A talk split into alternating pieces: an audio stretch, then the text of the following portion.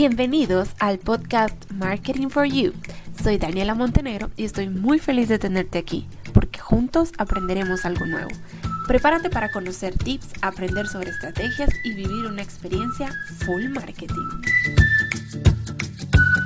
Hola, hola, bienvenidos a un nuevo episodio del podcast. El día de hoy vamos a hablar sobre un tema que va creciendo conforme se van extendiendo las medidas en Guatemala y en muchos otros países debido al coronavirus, a COVID-19. Y este tema es la incertidumbre. Esta incertidumbre con la que actualmente vivimos todos, emprendedores, empresarios y trabajadores, porque no sabemos qué va a pasar y qué, eh, qué, qué efectos va a haber en el mercado, cómo se va a comportar el mercado después de esta crisis.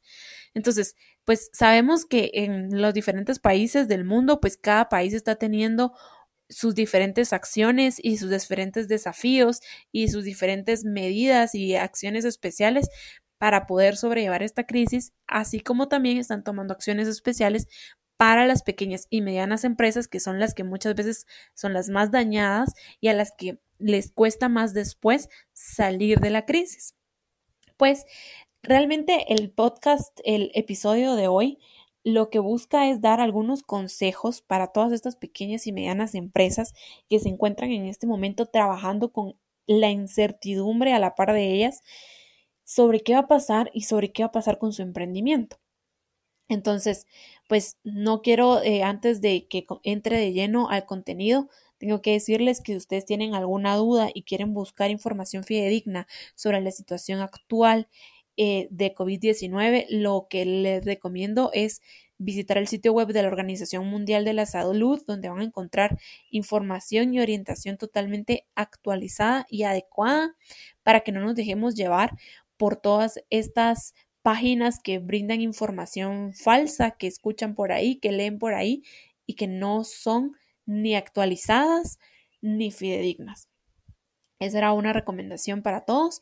Y bueno, hablando ya de temas empresariales y consejos empresariales para pequeñas y medianas empresas que están trabajando con la incertidumbre, pues el primer consejo es la comunicación con los clientes y creo que es vital. Estamos en una época donde comunicarnos y saber comunicarnos con nuestros clientes es de suma importancia para que los clientes sepan que los comprendemos, que los entendemos, que sabemos sus penas y que al mismo tiempo ellos logren comprendernos, entendernos y hasta cierto punto entender las preocupaciones que como empresa tenemos.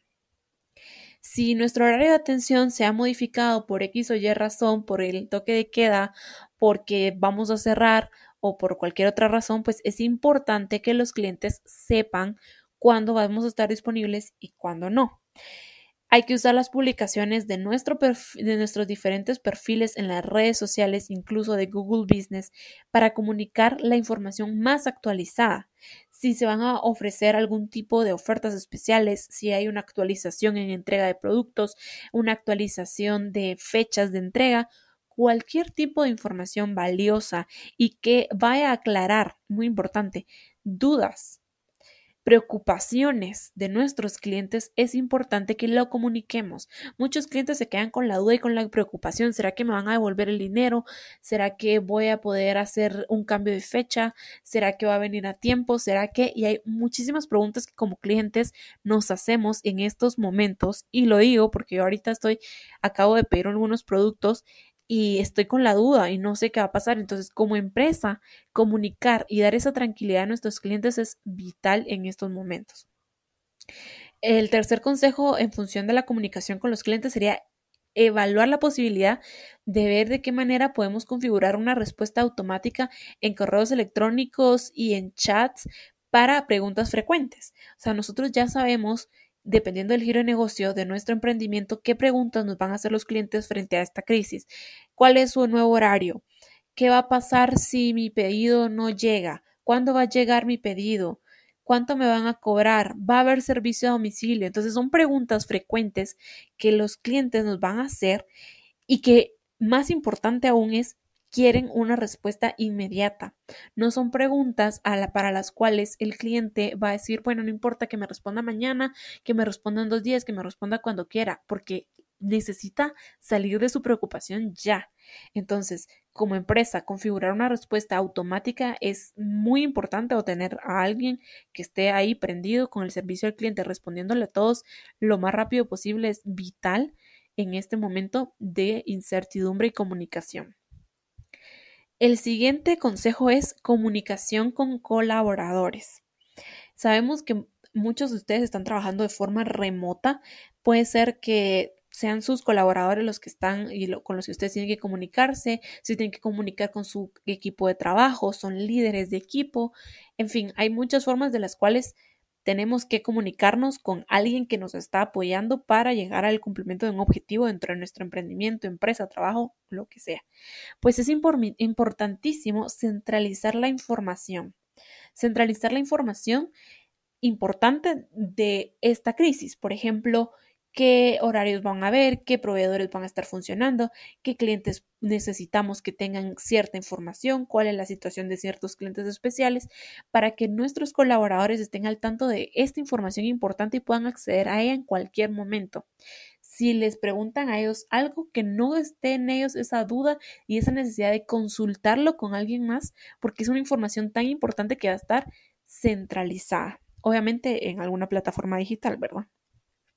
El siguiente para esto sería hacer un plan de continuidad y, armarlo de una vez desde el momento hasta fin de año. ¿Qué vamos a hacer con las estrategias digitales que estamos comenzando a implementar para trabajar de forma remota? ¿Cómo las vamos a seguir aprovechando y utilizando no solo durante esta época de confinamiento, sino después de?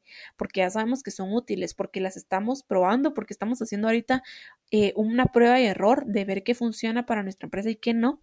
Y lo ideal es seguir con esto y continuar con las herramientas digitales donde centralizamos información, donde compartimos documentos, donde hacemos conferencias, para que no tomemos como empresa ni como colaboradores que la inversión de tiempo en toda esta capacitación digital es una pérdida de tiempo, sino que es eso, una inversión que nos va a servir para obtener mejores resultados ahorita y después en un futuro.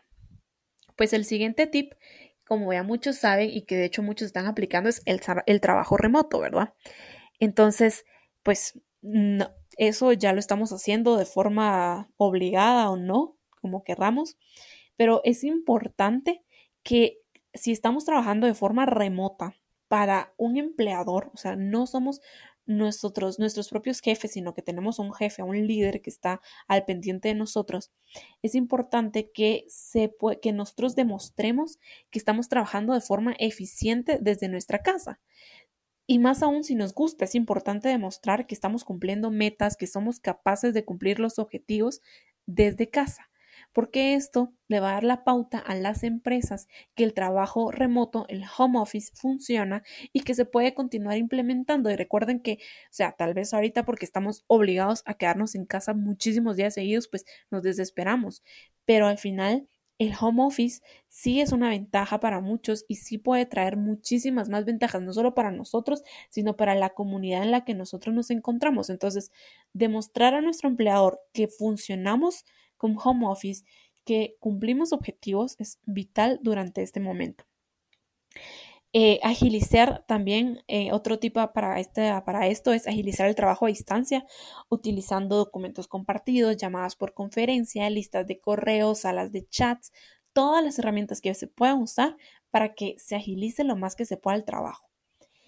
Y lo más importante también son claves y contraseñas y accesos, que todos los colaboradores que están en trabajo remoto tengan los accesos para eh, tengan los accesos, contraseñas, direcciones, links, lo que sea necesario para poder trabajar eficientemente, para poder descargar los productos, los, los productos, perdón, eh, los documentos, para subir documentos, para rellenar documentos, para firmar documentos, para que tengan todos esos accesos, porque si llega a faltar algo, pues digamos que no pueden ir a la oficina, a escanear el papel y ya está, ¿no? Necesitan tener esos accesos. Entonces es vital que las empresas, los empleadores, los líderes, los jefes de trabajo se enfoquen y pongan mucha atención a esto.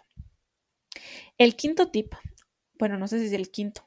A ver, uno, dos, tres, es el cuarto, perdón. El último tip es modificar la publicidad únicamente si es necesario. Sabemos que hay empresas que están trabajando únicamente con campañas online y otras que están trabajando con campañas online y offline, pues dependiendo de qué medios están usando en offline, en ATL igual y hay que modificarlos y hacer algún tipo de acuerdo para no usarlos ahorita, sino que después, porque ¿quién va a ver los mupis? ¿Quién va a ver mis vallas? Nadie, ¿verdad? Pero pues en televisión sí hay muchas personas que están, sobre todo cuando hay cadena de prensa, pero dejando a un lado eso, aparte de modificar los medios y los canales de la publicidad, es necesario modificar, y esto probablemente sí, en la mayoría de los casos, el mensaje de la publicidad. Editar los anuncios, si, eh, eh, si nuestro mensaje, por ejemplo, ahorita todos los clientes lo que queremos es escuchar que las marcas están solidarizando con nosotros, que nos entienden, que entienden la situación y que comprenden por lo que uno está pasando, o sea, que no buscan solo ganar dinero, ganar dinero. Entonces, es importante modificar el, anuncio y el mensaje para dar a entenderle eso a los clientes. Otro, editar eh, los anuncios por las formas que hayan tomado, que hayan adoptado durante esta situación los diferentes emprendimientos. Restaurantes que cerraron sus mesas, pero están ahora atendiendo servicio a domicilio. Pues la pauta que están utilizando, en lugar de utilizarla para promocionar un nuevo producto o un platillo nuevo, pues es importante ahora adoptarla y editarla para correr la voz y decir qué servicio están utilizando en este momento, como lo sería el servicio a domicilio.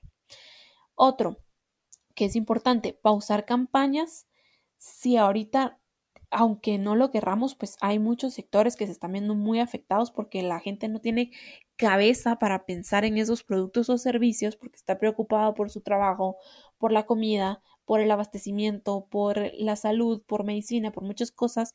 Entonces, si mi producto, que tengo que admitirlo, no es un producto que sea vital o para el cual las personas están poniendo ahorita atención, pues es recomendable pausar las campañas porque va a ser pauta hablándole al aire a, un target que no está poniendo atención ahorita y que no quiere ver nada de eso ahorita.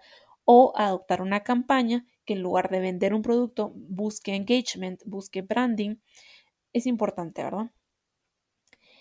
Eh, y pues si somos el último, ¿verdad? Es que si somos un emprendimiento o una empresa que tiene la fortuna de no solo vender productos a nivel nacional, sino que puede vender en otros países, eh, porque no sé, porque sea un producto físico, digital o lo que sea, pues si estamos en un país en donde es muy está muy afectado y sería el caso que es imposible distribuir el producto porque no se puede, porque es confinamiento eh, todo el tiempo, lo, no sé, no se puede, simplemente no se puede, pues lo, y pero nosotros tenemos la oportunidad porque vendemos ese producto en otros países donde no hay tanto, eh, donde no hay tantos afectados y donde no hay tantas medidas restrictivas, pues adaptar nuestra pauta y nuestra campaña publicitaria a esos otros lugares, a esas otras ubicaciones, para no desperdiciar la estrategia digital, ni el diseño, ni el mensaje, ni demás,